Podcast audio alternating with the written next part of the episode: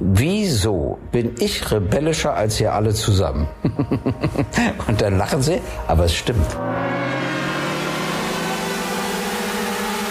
Die FreeFM Jugendredaktion jeden zweiten Freitag auf der 102,6 und im Web auf Facebook und www.freefm.de.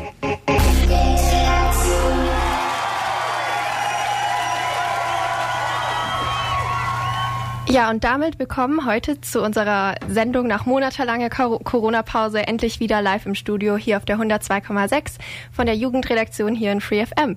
Und heute sind sogar zwei Gäste dabei. Unsere heutige Sendung dreht sich um die Politik und die Bundestagswahlen vom Sonntag. Und damit auch um die Zukunft. Im Studio sind Lena, Miro und Moritz. Und wir haben gleich zwei Gäste im Studio von der FDP, Alexander Kulitz und von der CDU, Wolfgang Schmauder. Schön, dass Sie da sind und willkommen. Herr ja, Kulitz. Vielen Dank. Hallo. Und Herr Schmauder, erst kurz vor und sagen Sie, warum sind Sie Teil der FDP?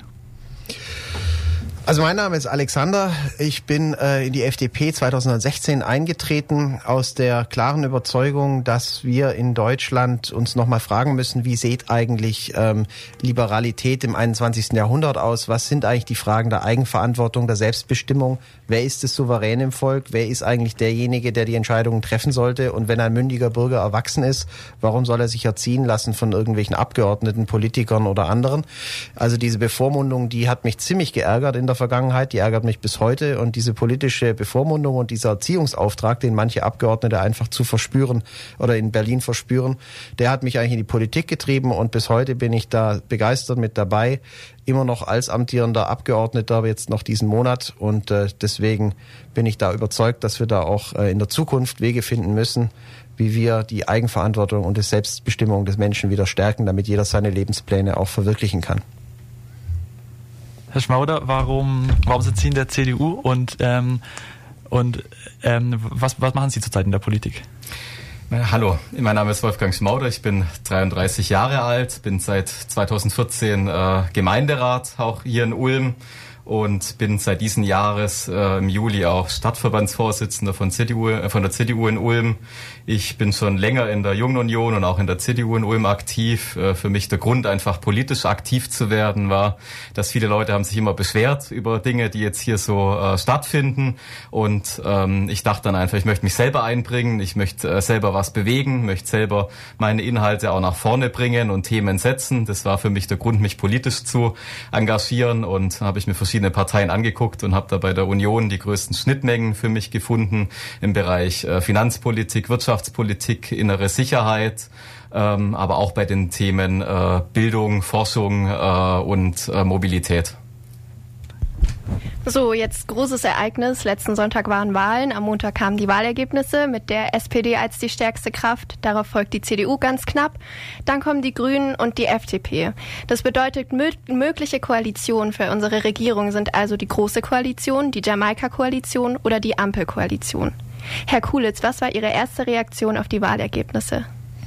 Ja, ich habe mich natürlich riesig gefreut. Äh, was mich ganz besonders gefreut hatte nach der, äh, auf diese Wahlergebnisse hin, ist, dass gerade bei den Erstwählern, also gerade bei den Jüngeren, ähm, nicht nur die Grünen gut abgeschnitten haben, davon, davon ging man eigentlich aus, sondern insbesondere auch die FDP. Gerade auch hier äh, war die FDP wirklich stärkste Kraft und das finde ich äh, extrem, ja, ich fand es fast schon überraschend, aber es hat mich natürlich sehr gefreut. Es zeigt, dass auch ein Wandel da ist in der Wählerschaft, in der, in der Mentalität, aus welchen Gründen man wählt. Ähm, das fand ich eigentlich genial. Natürlich freue ich mich über das tolle Ergebnis, was die FDP für sich äh, bekommen hat. Das ist eines der stärksten Ergebnisse, die wir je hatten. Und äh, mit dem Ergebnis kann man dann auch wirklich arbeiten. So, und die Union hat ja leider ein paar Wählerstimmen verloren. Herr Schmauder, was war Ihre erste Reaktion?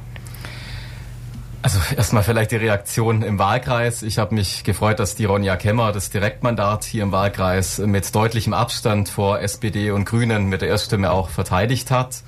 Ähm, aber natürlich die Gesamtstimmung äh, war nicht so gut bei uns. Wir haben fast neun Prozent verloren als Union auf Bundesebene. Ich denke, das hat verschiedene Gründe, auf die wir nachher auch noch eingehen können. Ähm, also von daher, das war äh, natürlich schon ein Schlag ins Kontur auch und dann auch auf Platz zwei zu liegen hinter der SPD. Ähm, unter 30 Prozent zu fallen als Union, das hätte ich mir, als ich eingetreten bin in die Union, nicht vorstellen können. Und vor allem auch bei den, bei den Erstwählenden und zum Beispiel auch bei der Juniorwahl an unserer Schule, da haben Sie, Herr Kulitz, das Direktmandat mit einer Stimme verfasst. Ach, am Essinger Gymnasium bei uns. Aber äh, die CDU, die war da, die hat da nicht gut abgeschnitten. Glauben Sie, Sie haben ein Problem, was junge Menschen angeht, ähm, wie Sie die erreichen als, als Union?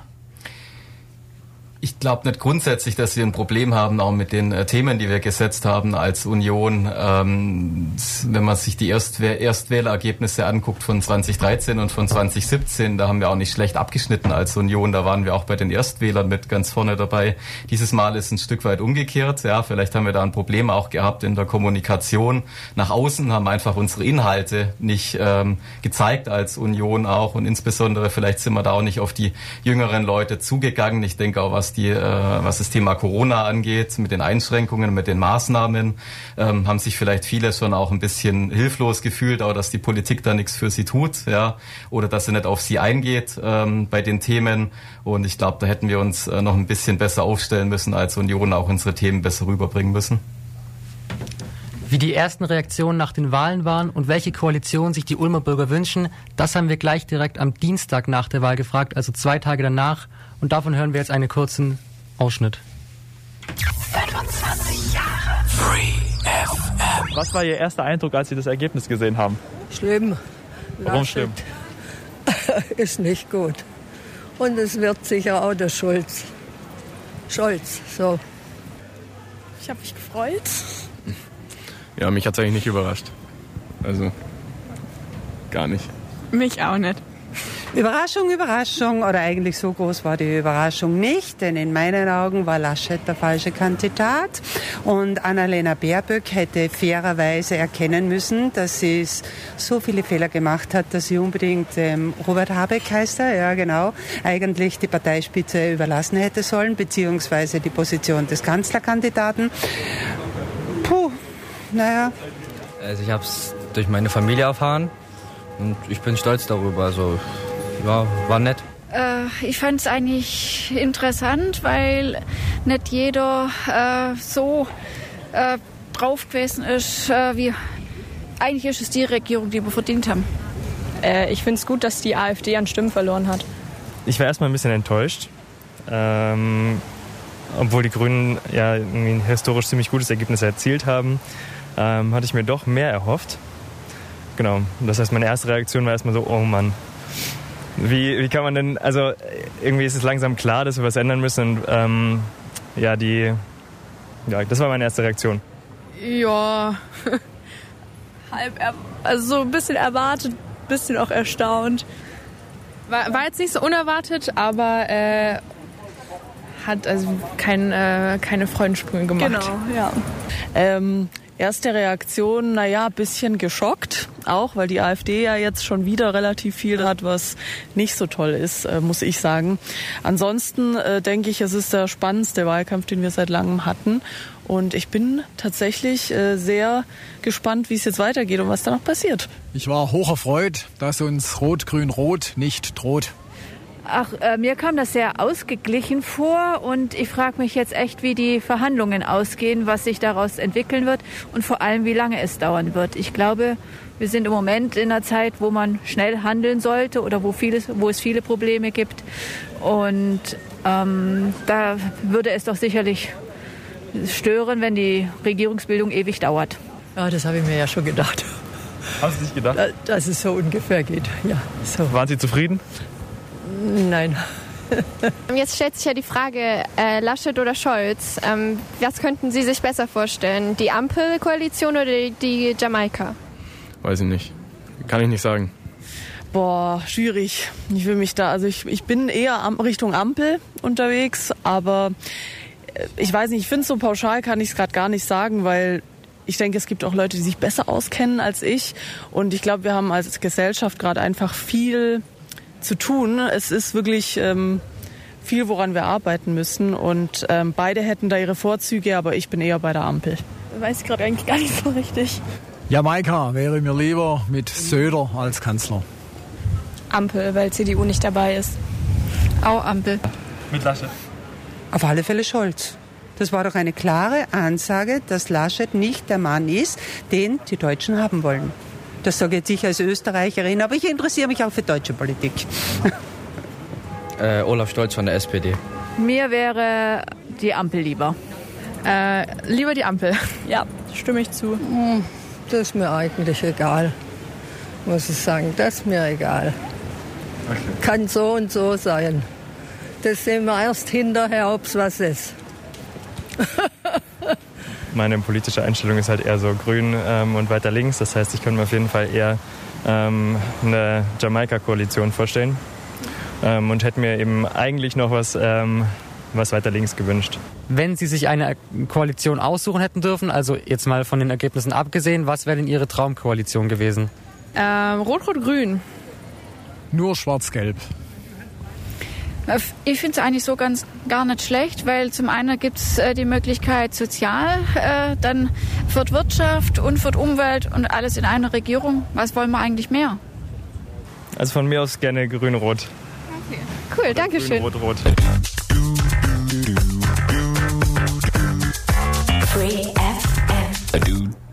Das war die Umfrage. Wir haben ein sehr gespaltenes Bild gesehen. Wir haben mit vielen jungen Leuten gesprochen, die sich Rot-Rot-Grün gewünscht haben oder die sich jetzt die Ampel wünschen. Wir haben aber auch mit, mit Menschen gesprochen, die jetzt äh, unbedingt äh, äh, die Ampel verhindern wollen und die sich auch gefreut haben, dass Rot-Rot-Grün jetzt nicht stattfindet. Ganz kurz, ähm, vielleicht, vielleicht Herr, Herr Schmauder zuerst.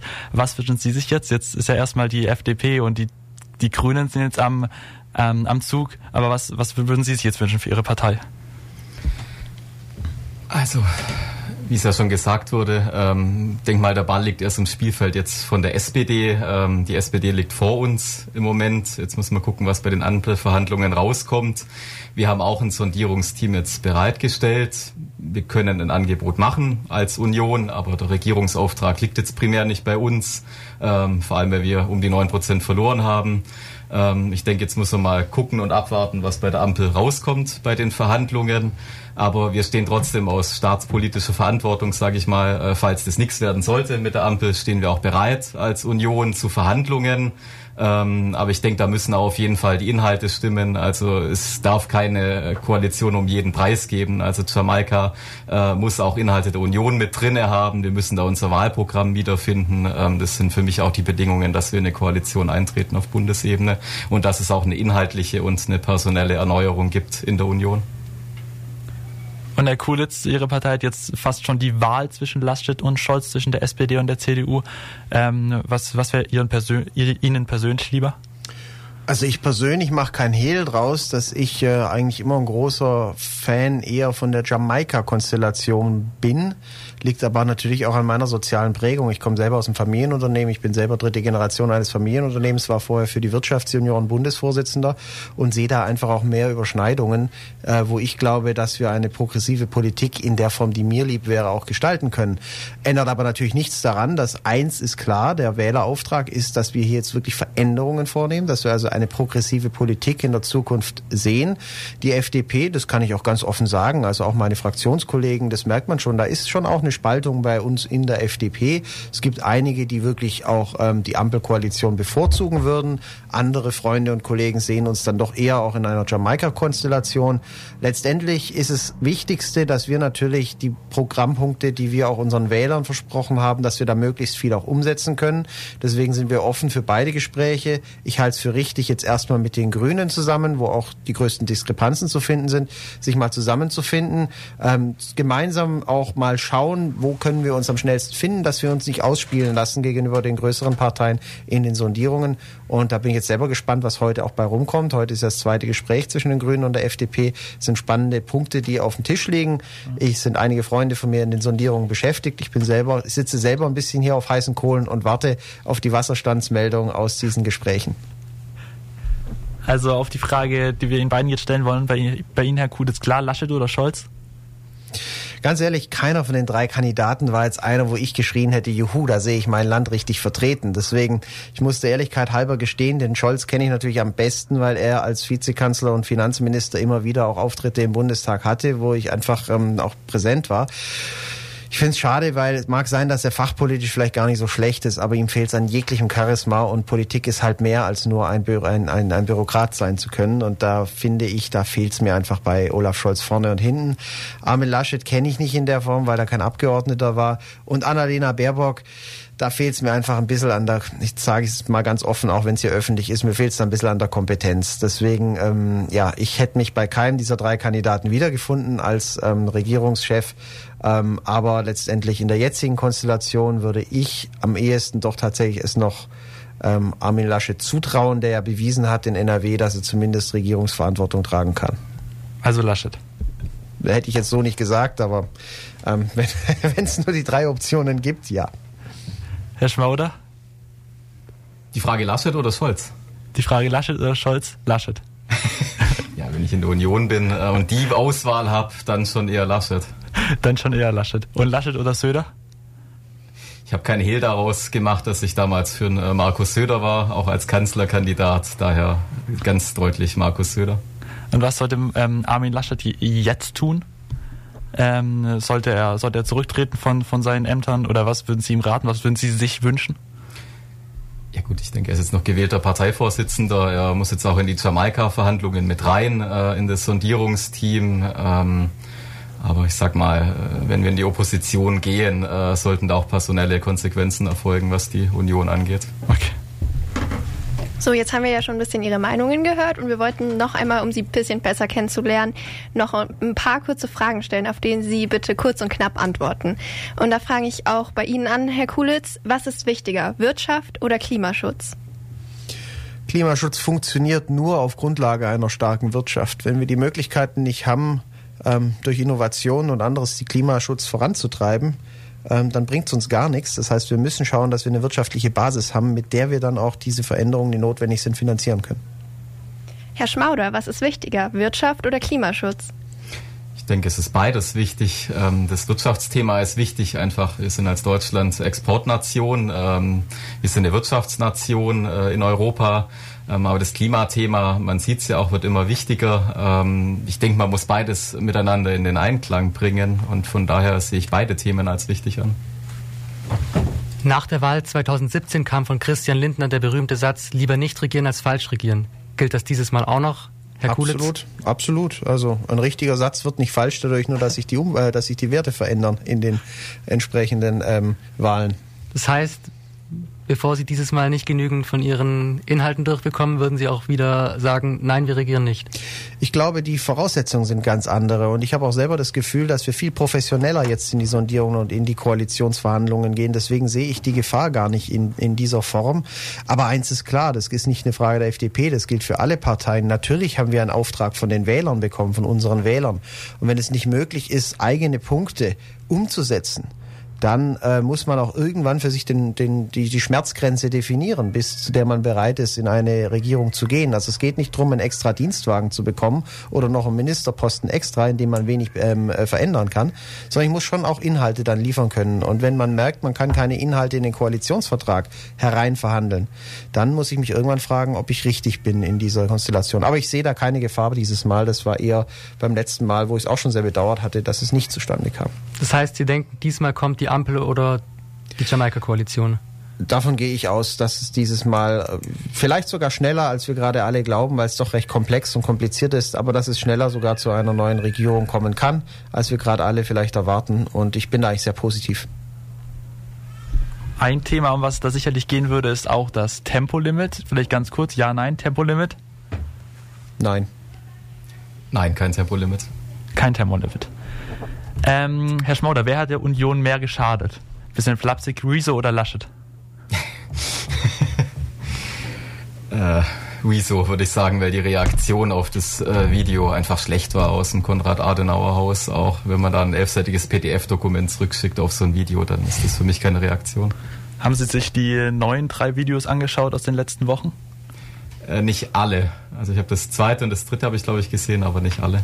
Sie, Herr Kulitz, verfolgen Sie das? Nein, ich habe sie nicht gesehen und ich muss auch sagen, wenn jemand schon so einen Hass hat auf eine Partei, ähm, dann tue ich mir auch schwer. Das ist für mich schon wieder so ideologisch. Das passt, passt nicht in mein Demokratieverständnis und in mein Demokratiebild. Dem muss ich nicht unbedingt folgen. Also ähm, das ist schon fast AfD-Gebaren aus meiner Sicht. Okay.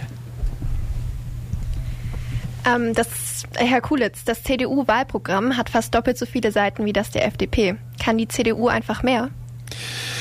Ich glaube nicht. Das Problem ist, es geht ja nicht darum, ein möglichst großes Wahlprogramm zu haben. Die Frage ist die ideologische Unterscheidung, die dahinter steht. Und wenn ich sage, der mündige Bürger ist das Souverän dieses Staates und ich glaube daran, dass ein Mensch die Möglichkeit hat, selber Entscheidungen zu treffen, dann muss ich ihm nicht politisch jede Entscheidung abnehmen. Und ich bin sogar ein großer Fan von kleinen und schmalen Wahlprogrammen, wo es eher um die inhaltliche Ausgestaltung geht. Wie wollen wir eigentlich die Gesellschaft in Zukunft sehen? Wie wollen wir die Leitplanken setzen, damit die Gesellschaft sich entwickeln kann? Und da brauche ich keine Detailregulierung Regierung und da muss ich nicht alles aus Stuttgart, München oder Berlin vorgeben im Detail, wie der Bürger sich zu verhalten hat und was er zu tun hat. Wir müssen im Gegenteil den Menschen die Möglichkeit geben, ihre intrinsische Motivation wieder zu finden, sich selber in der Gesellschaft, ihren Platz in der Gesellschaft zu finden und auch als Gesellschaft gesamtverantwortlich zu entwickeln, weil das Souverän sind nicht die Politiker, ist nicht Angela Merkel, das sind wir gemeinsam als Bürger und als Zivilgesellschaft. Okay, dann zum Schluss noch was ganz Persönliches vielleicht. Was war bis hier, bisher Ihr schönster politischer Moment? Hatten Sie vielleicht schon mal Gänsehaut vor Glück oder wann waren Sie so richtig glücklich und haben sich gedacht, ja, dafür mache ich das? Erstmal Herr Kulitz. Also dieses Gänsehautgefühl, das hatte ich in den vergangenen vier Jahren immer wieder. Und zwar meistens dann, wenn man tatsächlich vor Ort auch gesehen hat, dass etwas, was man als Abgeordneter bewegen konnte, auch tatsächlich zu einer Verbesserung geführt hat. Das sind oft Kleinigkeiten, das sind oft im Detail, das sind Themen, die kann man jetzt hier gar nicht alle ausführen, aber das geht los, wenn ein Visa-Antrag von jemandem abgelehnt worden ist und man hat es dann doch durch ein Demonstrationsverfahren auch als Abgeordneter geschafft, dann doch vielleicht noch das Visa hinzubekommen, weil die Ablehnung an sich einfach nur willkürlich war und aufgrund von irgendwelchen Gesetzen, die wir irgendwann mal gemacht haben, schlicht keine Stichhaltigkeit war.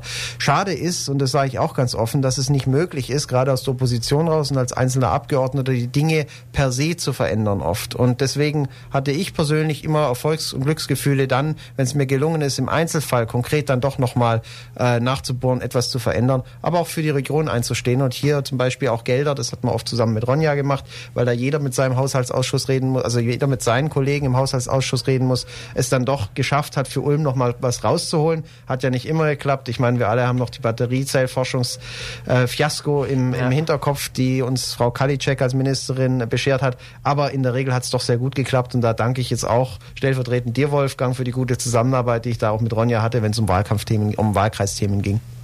Und bei Ihnen hatten Sie schon mal solche Momente?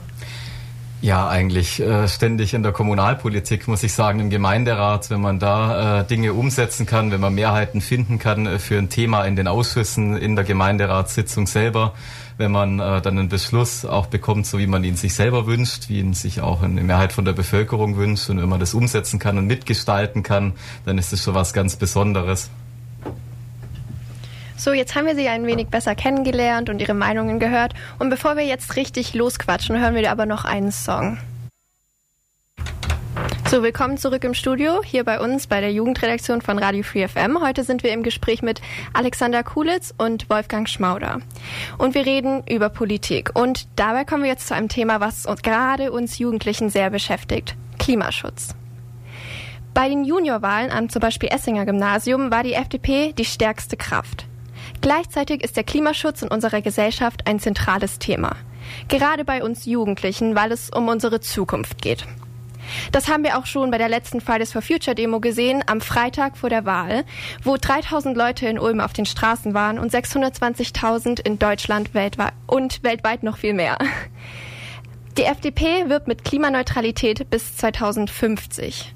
Das ähm, ist, stimmt nicht überein mit dem Pariser Klimaabkommen und auch nicht mit der vor kurzem gewonnenen Klimaklage.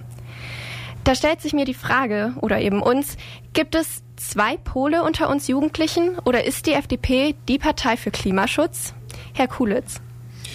Also das ist mir neu, dass die FDP sich für eine Klimaneutralität bis 2050 ausspricht, weil die FDP sich ganz klar hinter die Pariser Klimaziele stellt und damit auch die jetzt bestehenden Fristen einhalten möchte. Insoweit haben wir auch keinen Dissens mit den Grünen, was das Ziel angeht. Das werden wir auch jetzt in diesen Sondierungen, die gerade stattfinden, erleben. Sondern der Weg zu den Pariser Klimazielen, das ist eigentlich das, wo wir hauptsächlich im Konflikt auch mit den Grünen stehen, wo wir uns streiten. Und ja, die FDP hat klare Vorstellungen, wie wir diese Klimaziele erreichen können Die Vorstellungen sind anscheinend sogar so gut, dass die Wissenschaftler sie teilen. Ich weiß nicht, wer das mitbekommen hat. Da war kurz vor der Wahl ja auf WDR in Quarks, jeder kennt ja die Sendung, Wissenschaftssendung, hatte man ja die Wissenschaftler gefragt, bitte prüft mal die Parteiprogramme und sagt uns, mit welchem Parteiprogramm wir am ehesten die Pariser Klimaziele erreichen können. Und siehe da, wunder was, es war dann doch die FDP und nicht die Grünen. Liegt aber auch in der Natur der Sache. Ist ja klar, weil was die FDP immer wollte, ist ein CO2-Deckel. Sprich, wir als Staat geben nur noch vor, was maximal an CO2 emittiert werden darf jedes Jahr. Was wir nicht vorgeben, ist den Preis. Und das Ganze machen wir über einen Emissionshandel, wo natürlich dann alle Bereiche mit äh, einfließen. Also nicht nur Verkehr und die Ölheizung zu Hause, sondern wirklich alles. Und dann kriege ich natürlich einen Deckel hin, der auch funktioniert. Und nur so kann ich auch garantieren, dass wir kein Klima mehr ausstoßen ab einem gewissen Zeitpunkt. Wenn ich das andere Modell der Verteuerung von CO2 nehme, nämlich die Steuer, dann heißt es noch lange nicht, dass ich einen Deckel habe. Also nach dem grünen Modell kann ich natürlich nach wie vor unglaublich viel CO2 emittieren. Ich muss es mir nur leisten können. Ein Millionär hat gar kein Problem damit, lustig weiterhin seine Sachen zu machen. Der braucht, der muss halt nur mehr Steuern dafür bezahlen. ist ja auch nicht schlecht für einen Staaten. Die Grünen haben eine interessante Möglichkeit gefunden, dieses Geld dann zu verwenden, um es auch bei den Bedürftigeren wieder ankommen zu lassen, was fair ist. Aber es hat keinerlei Einfluss darauf, wie viel CO2 ich letztendlich emittiere. Und da ist natürlich nur der Deckel sinnvoll. Und das war, glaube ich, der große Unterschied oder ist nach wie vor einer der großen Unterschiede, wo ich aber sicher bin, dass wir schnell mit den Grünen ins Benehmen kommen und dass wir da, glaube ich, auch einen CO2-Deckel definieren können. Aber dennoch sprechen Sie sich klar gegen Verbote aus, sondern positionieren sich so, dass, ähm, dass sich alles von selbst regelt und durch Innovation geregelt wird. Naja, Verbote haben halt immer ein Problem. Ein Verbot führt nicht dazu, dass es jemand aus Überzeugung tut. Und gerade beim Klimaschutz, ich glaube, uns allen ist klar, der Klimaschutz, der ist nicht, wir können das, das Weltklima nicht in Ehingen und in Söflingen und Ulm verändern, sondern das geht nur global. Und gerade deswegen ist es so wichtig, dass wir es aus Überzeugung alle gemeinsam tun und nicht nur durch Verbote und Gebote.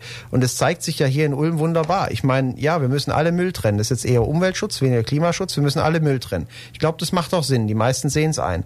Aber irgendwie fühle ich mich als Bürger dann doch wieder verarscht, das sage ich jetzt, weil Wolfgang als Stadtrat heute da ist, ähm, dass ich jetzt 60 Euro Strafe zahlen muss, weil ich den Müll nicht getrennt habe, obwohl ich genau weiß, dass nachher der Müll wieder zusammengekippt wird, den ich so mühsam getrennt habe und nachher in die Müllverbrennungsanlage hier bei der, äh, in Ulm zusammen reingeschmissen wird. Also das sind dann so Verbote, die schlicht keinen Sinn machen, weil es macht keinen Sinn, hier den Müll zu trennen, wenn er nachher wieder zusammengeschüttet wird. Und das meine ich damit. Und ich glaube, wir müssen in Deutschland ganz ehrlich und offen und transparent mit den Bürgern reden. Die Bürger müssen verstehen, warum sie etwas tun sollen. Es muss eine intrinsische Motivation da sein. Und der Staat sollte motivieren, dass wir intrinsisch motiviert sind, die richtigen Dinge zu tun. Und nicht durch Geh- und Verbote den Leuten sagen, was sie tun sollen.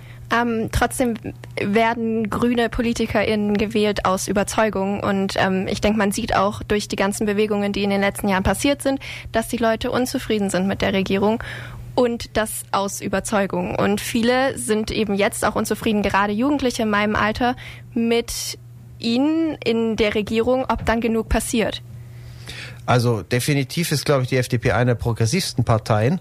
Sie sind ja bisher nicht in der Regierung, deswegen haben wir ja viele Dinge angeschoben, aber ich möchte es mal umdrehen.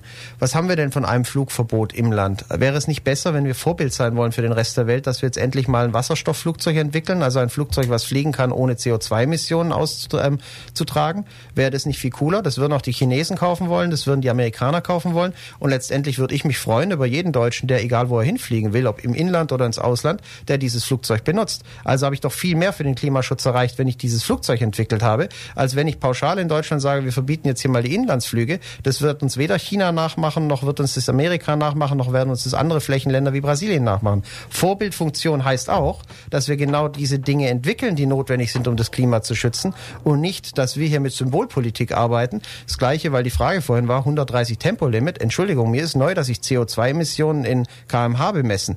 Weil ein Tesla, der mit 230 fährt, hat genauso eine große CO2-Emission wie mit 80 kmh. Also hat doch das gar nichts damit zu tun. Da muss ich doch eher fragen, wenn es ums Tempolimit geht, da muss ich doch, ähm, da muss ich doch eher fragen, wie ich da hinkomme. Dann könnte ich ja auch eine Ausnahme machen für Elektroautos beispielsweise. Dann gibt's halt ein 130-Limit für Verbrennermotoren beispielsweise. Das würde vielleicht dem Klima was helfen. Aber doch nicht pauschal zu sagen, naja, 130 für alle Autos. Das hat doch damit nichts zu tun. Genauso wie Lärmschutz sich auch nicht in, K in kmh bemisst. Das sind immer so Dinge, da müssen wir ehrlicher werden in der Politik.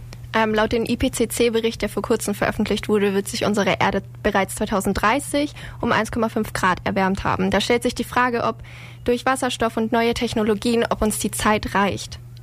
Nun, also das, ich glaube, auch die gleiche Studie wird zu dem Schluss kommen, dass Deutschland für, mit, für, mit zwei Prozent verantwortlich ist für das Weltklima. Das heißt auch hier, wenn wir in Deutschland auf diese zwei Prozent verzichten, Sprich, wenn wir gar nichts mehr emittieren würden, was ja gar nicht geht faktisch, ändert sich ja nichts daran. Wir müssen es doch schaffen, dass aus Deutschland raus die Ideen geboren werden, die die ganze Welt zum Nachahmen animieren. Dass alle sagen, sie ahmen uns nach. Keiner wird uns nachahmen, wenn wir die zwei Prozent einstellen. Im Gegenteil, wir erleben das jetzt ja. Andere werden dann massiv draufsetzen, weil wir natürlich durch unsere Wettbewerbsnachteile anderen die Chance geben, genau da reinzukommen. Und zu glauben, dass wir, wenn wir, ähm, das sehen wir jetzt ja, es werden weltweit mehr Kohlekraftwerke gebaut, als wir in Deutschland haben. Also diese Überlegung immer zu glauben, wenn wir uns selber äh, einfach ähm, ja die, die Prosperität abschneiden, wenn wir uns selber so restriktiv verhalten, dass es alle anderen auch tun, ist absurd. Und ich meine, wenn man mal unterwegs war international, auch gerade in Asien, auch in Ländern, die es nicht ganz so leicht haben wie wir, erkennt man das, glaube ich, auch sehr schnell. Deswegen müssen wir mit unserem Wohlstand, den wir haben, Vorbildfunktion haben. Vorbildfunktion heißt aber nicht die Lebensqualität hier senken. Vorbildfunktion heißt anderen zu zeigen, wie ich Lebensqualität haben kann und trotzdem auf Umwelt und Klima Wert lege. Herr Schmauder, im Gegenteil zur FDP war die CDU jetzt sehr lange an der Regierung. Hat die CDU einfach nicht genug getan für den Klimaschutz oder wie erklären Sie sich das dann, dass wir jetzt in so einer miserablen Lage sind? Also natürlich kann man immer mehr tun, das will ich auch hervorheben, aber ich lasse es nicht gelten, wenn man sagt, die Union hätte nichts getan für den Klimaschutz. Also wir Zu haben wenig. Seit, wir, zu wenig. Ja gut, wie gesagt, man kann immer mehr tun, aber wir hatten seit 1990 äh, bis jetzt äh, im Jahr 2021 die CO2-Emissionen um 30 Prozent reduziert. Wir haben die Prämien äh, für Elektroautos auf den Weg gebracht. Wir haben auch auf den Weg gebracht, dass wir eine Million Elektroautos jetzt dann haben in Deutschland. Ähm, wir haben die Photovoltaik-Förderung äh, mit auf den Weg gebracht. Wir haben auch in Baden-Württemberg zusammen mit den Grünen die Photovoltaikpflicht auf den äh, Weg gebracht, was das Thema angeht. Und wir äh, stehen auch für neue Technologien, dass wir da auch äh, offen sind. Also bei uns zum Beispiel in der Fraktion gibt es auch einen Wasserstoffbeauftragten, äh, der sich rund um das Thema Wasserstoff kümmert, ähm, der auch dieses Thema mit aufnimmt.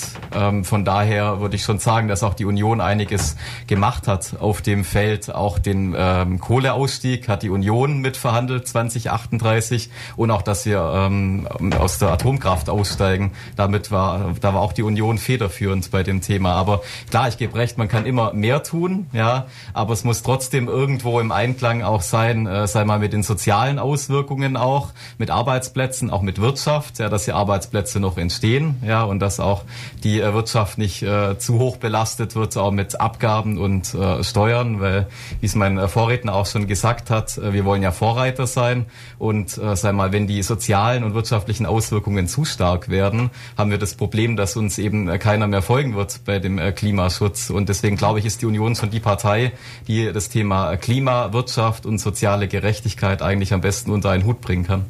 Sie haben jetzt gerade eben gesagt, Deutschland sollte Vorreiter sein. Aber wenn ich mir das mal so anschaue, die CDU war jetzt so lange an der Macht. Wo sind wir denn gerade Vorreiter in Sachen Innovation, was Klimaschutz angeht? Ja, also ich kenne kein Land, das zeitgleich aus der Atomkraft und aus der Kohlekraft aussteigt. Ähm, das sein. Ähm, naja, aber Ausstiege sind ja nicht ungefähr unbedingt gleichzusetzen mit neuer Innovation. Ja, aber ich sag mal, das jetzt komplett auf regenerative Energien auch umsteigen will, ähm, das jetzt auch, sag ich mal, die, äh, die Maßnahmen dafür auf den Weg bringt. Äh, von daher, glaube ich, ist die Union schon auf einem ganz guten Weg äh, damit gewesen. Aber irgendwo Vorreiter sind wir immer noch nicht ich glaube schon, dass wir Vorreiter sind bei dem Thema auch. Ähm, ja. Sie haben jetzt ähm, beide schon, schon viel erwähnt, was man machen kann. Können Sie uns vielleicht doch mal drei Maßnahmen sagen, die Sie jetzt in der neuen Regierung ähm, schnell umsetzen wollen für effektiven und ähm, sinnvollen Klimaschutz? Herr Kulitz, Herr Schmauder, wie Sie möchten. Ja, also uns geht es ganz klar darum, dass wir gerade bei dem Haupttreibhauseffekt, den den wir durch die CO2-Emissionen eigentlich in den Griff bekommen müssen, da müssen wir ran. Und das geht nur durch den Deckel. Und das wollen wir mit dem Emissionssystem ganz schnell umsetzen, wenn möglich. Wir haben ja schon ein europäisches Zertifikate, einen europäischen Zertifikatehandel, da gehört es auch hin, da macht es viel mehr Sinn. Da müssen wir aus Deutschland aber auch Druck machen, dass da wirklich alle Bereiche mit reinkommen. Und dann muss dieser Zertifikatehandel auch richtig organisiert werden. Zurzeit ist es so ein bisschen so ein Schummel. Ähm, auf der einen Seite definiert man den Preis, aber gleichzeitig auch den, die CO2-Limits. Das funktioniert natürlich nicht. Ähm, da müssten wir ran. Ich glaube, da ist auch, da bin ich auch guter Dinge dass das sogar funktioniert, weil ich glaube, da gibt es sogar Sympathisanten bei den Grünen, die das genauso sehen wie wir. Und da bin ich sogar relativ positiv, dass wir da weiterkommen. Ähm, und ja, dann können wir wirklich mit einem großen Beispiel vorangehen in Deutschland. Im Gegenteil, es laufen schon Gespräche. Ich selber bin ja auch mit dem einen oder anderen Botschafter immer wieder in Berlin unterwegs, wo ich sehe, da gibt es ein großes Interesse. Und ich glaube, ein globaler Zertifikatehandel würde schon mal ganz viele Probleme lösen. Ähm, damit dahin zu kommen, das wäre ein Riesenschritt für die ganze Welt. Und da können wir eine Riesenrolle spielen in Deutschland. Herr Schmauder? Ja, ich würde mir vor allem wünschen, dass wir beim Wasserstoffthema auch weiterkommen. Das wäre für mich äh, ganz wichtig, weil die Schwerindustrie und, äh, sage ich mal, Fliegen oder LKWs oder Züge können wir schlecht mit Batterien betreiben, aber da können wir mit Wasserstoff viel machen, weil Wasserstoff viel mehr eben auch an Energie liefert und auch gerade für die Industrien, wo es sonst schwierig wird, CO2 abzubauen, dass wir die mit grünem Wasserstoff dann auch klimaneutral aufs Gleis setzen können und so auch die Verbote gar nicht brauchen, weil sich das Thema dann durch Innovation lösen kann. Und ich glaube auch, dass wir im Bereich Mobilität und im Bereich ähm, Heizungen, äh, dass wir da auch einiges auf den Weg bringen können, um die CO2-Emissionen zu senken. Okay. So, jetzt hören wir noch mal ein kleines Lied und danach geht's weiter hier bei uns. Willkommen zurück auf der 102,6 in der Jugendredaktion mit den Gästen Wolfgang Schmauder und Alexander Kulitz von der FDP und Wolfgang Schmauder von der CDU. Wir haben gerade über Klimaschutz gesprochen und möchten jetzt noch darüber sprechen, über 2050. 2050 sind wir ungefähr 45 Jahre alt. Wir sind jetzt 16, 2050 ungefähr 45, Mitte 40. Sie sind beide in der Politik aktiv, ähm, machen das zum Teil freiwillig, weil sie, weil sie was verbessern wollen, äh, wie Sie oder in Berlin, um für die Region Ulm was zu erreichen. Ähm, meine ganz generelle Frage, vielleicht Herr Schmauder zuerst. Wie würden Sie sich ähm, Ulm 2050 vorstellen in Stichpunkten, in zum Beispiel was, was die Mobilität angeht, was das Digitale angeht, was, was das Soziale angeht, was die Arbeit angeht? Was ist Ihr was ist Ihre Vision, was ist Ihre Wunschvorstellung für das Jahr 2050? Also, dass Ulm weiterhin so eine liebens- und lebenswerte Stadt bleibt, wie es jetzt im Moment schon ist, dass mehr in der Digitalisierung noch passiert. Ich meine, wir sind da schon ziemlich weit. Wir sind Zukunftsstadt auch geworden als Stadt Ulm. Aber dass da auch im Bereich Arbeitsplätze, äh, sei mal künstliche Intelligenz, hier auch noch mehr herkommt, im Bereich Wasserstoff, Innovation, ähm, und dass wir auch die Stadtverwaltung und, sage ich mal, das Leben in der Stadt auch mehr digitalisieren. Und was für mich auch Lebensqualität ausmacht in der Stadt, ist auch öffentliches Grün. Da haben wir jetzt die Landesgartenschau 2030 in der Stadt, wo wir viel, äh, sage ich mal, bewegen können als Stadt, wo wir auch viele Grünzonen schaffen können, viele Naherholungsorte, wo wir auch einen Stadtumbau machen können in ein äh, Stück weit in die Richtung und wo es mich freuen würde, wenn da einfach Freiraum und Freiflächen auch entstehen äh, für die Bevölkerung und eben auch beim städtischen Haushalt, vielleicht ein bisschen jetzt ein biederes Thema, aber sage ich mal, wenn wir da weiterhin wirtschaftlich auch so erfolgreich sind, wie wir es im Moment sind in Ulm, weil wir können uns viel leisten, weil wir auch gut gewirtschaftet haben in den letzten Jahren und dass wir da unseren äh, Kindern und der Zukunft eben auch einen guten und soliden Haushalt hinterlassen als Stadt. Und was sollte sich gerade in den nächsten vier Jahren verändern? In Ulm. In Ulm. Ähm, ja, also ich glaube schon, äh, dass, das, dass da auch das Thema Digitalisierung eine Rolle spielt. Das hat uns auch äh, Corona äh, vor Augen geführt, dass es da Nachholbedarf gibt. Ähm, auch, sage ich mal, in der Innenstadt, Begrünung der Fußgängerzone, auch Naherholungsorte für die Menschen. Und auch für mich gehört auch noch dazu, dass man die Donau erlebbarer macht in der Stadt. Weil für mich ist es so schön einfach, wenn man eine Stadt am Fluss hat, wenn sich da was bewegen würde in die Richtung, dann wäre das schön. Herr Kulitz, Sie 2050 Ulm, wie stellen Sie sich Ulm vor? Boah, also in die Glaskugel, das ist ja immer so eine ja. Frage. Klar, ähm, wenn wir vor 20 Jahren, wer hätte gedacht, was ist ich, wie das Smartphone heute einschlägt. Ja. Jeder von uns hat es, jeder von uns braucht es. Deswegen, so weit in die Zukunft zu gucken, würde ich mich nie trauen. Aber ich gebe Herrn Schmauder absolut recht. Am Ende geht es um die Lebensqualität. Und ich möchte schon, dass Ulm auch 2050 die Stadt ist, meine Heimatstadt ist, wo ich gerne mit Familie, mit Lebensqualität, mit dem Heimatgefühl, mit dem, was einfach auch Heimat ausmacht, ähm, hier leben möchte. Ich kenne verschiedene Städte weltweit. Ich lebe zurzeit viel in Berlin, aber Ulm möchte ich nicht eintauschen. Und es wäre schön, wenn es uns gelingt, diesen Charakter natürlich mit in ein digitales Zeitalter mitzunehmen. Ulm steht da schon gar nicht so schlecht da im Verhältnis zum Alb-Donau-Kreis. Da ist es wirklich noch teilweise verheerend, was äh, gewisse Netzinfrastrukturen angeht. Ähm, letztendlich ja, die Zukunft muss so gestaltet werden, dass sie die Lebensqualität mitnimmt und dass die Prosperität und auch die, wir nennen es gerne Enkelfreundlichkeit gegeben ist. Mhm. Und da bin ich eigentlich positiver Dinge. Ich glaube, da haben wir auch die richtige Stadtverwaltung und auch die richtige Stadtspitze, die da auch viel Wert drauflegt. Da hoffe ich drauf, dass das auch uns gelingt. Und äh, zurzeit lebe ich sehr gerne in Ulm und bin aus voller Überzeugung Ulmer gehört zu einer höheren Lebensqualität für Sie, ähm, dass die Innenstadt vielleicht 2050 ähm, ganz ohne Autos ist und sie voll und ganz den, den Menschen, der Natur und der ähm, und eben vielleicht den Fahrrädern gehört? Das glaube ich nicht, weil Lebensqualität ist ja Lebensqualität bedeutet eben auch die Mobilität zu haben, die man braucht. Ähm, also das wäre vielleicht für mich, also naja, 2050 habe ich auch ein Alter erreicht, da tue ich mir dann schwer auf den Michelsberg mit dem Fahrrad hochzukommen und es ist auch keine besonders tolle Lebensqualität, bei Eis und Schnee und Regen mit dem Fahrrad durch die Gegend zu fahren. Ich glaube eher, dass wir 2050 dann schon über Mobilitätskonzepte reden, von denen wir heute noch gar nicht träumen. Also ich bin ziemlich sicher, dass das autonome Fahren bis dahin absolut gang und gäbe ist. Das wird auch mit klimaneutralen Fahrzeugen sein. Also warum soll das ein Fahrrad oder ein Lastenfahrrad Fahrrad sein. Wieso denn? Ich meine, bis dahin haben wir so viele technologische Möglichkeiten. Ich glaube, ich werde dann, wenn es überhaupt noch Handys gibt und nicht andere Funktionen, einfach über eine App oder wie auch immer direkt die Mobilität bestellen, die ich jetzt gerade brauche, die klimaneutral mich dahin bringt, sei es das Flugtaxi, von dem, über das immer so gelacht wurde, bis hin zu, es ist so lange hin bis dahin und ja. wir werden sehen. Wir haben jetzt vorhin auch ein bisschen was über Digitalisierung geredet. Ich kann jetzt nur das Beispiel bei uns konkret aus der Schule sagen. Die meisten von unseren Lehrern haben keine Ahnung, was ein HDMI-Anschluss ist. Wir haben kein funktionierendes WLAN in den Schulen, weder für Schüler noch für Lehrer. Jedes Mal, wenn man den Beamer benutzen will, funktioniert irgendwas nicht. Da wurde ziemlich, ziemlich viel verkackt, das kann man einfach mal so sagen. Was soll sich da jetzt in der kürzesten Zeit ändern? Also ein Programmpunkt, der bei uns im Wahlprogramm ist, und da glaube ich, legen wir viel Wert drauf, wenn es jetzt in eine Bundesregierung kommen sollte mit FDP-Beteiligung. Ja, Bildung ist nach wie vor Ländersache. Das wollen wir auch nicht per se auflösen. Aber der Bund kann und darf sehr viel mehr beisteuern, auch finanziell bei den einzelnen Schulen. Gerade, dass so, dass endlich mal die Löcher geflickt werden in den Dächern und nicht irgendwelche Eimer unten rumstehen, wenn es mal wieder regnet. Geschweige denn auch, dass wir nicht mehr in der Kreidezeit, wie es die FDP so schön nennt, ähm, bleiben, wo man einfach mit den Kreidetafeln arbeitet, sondern wo wir auch auch Digitalisierung in allen Schulen haben. Die Idee, die dahinter steht, ist, wir müssen den Schulen auch mehr Eigenverantwortung zugestehen.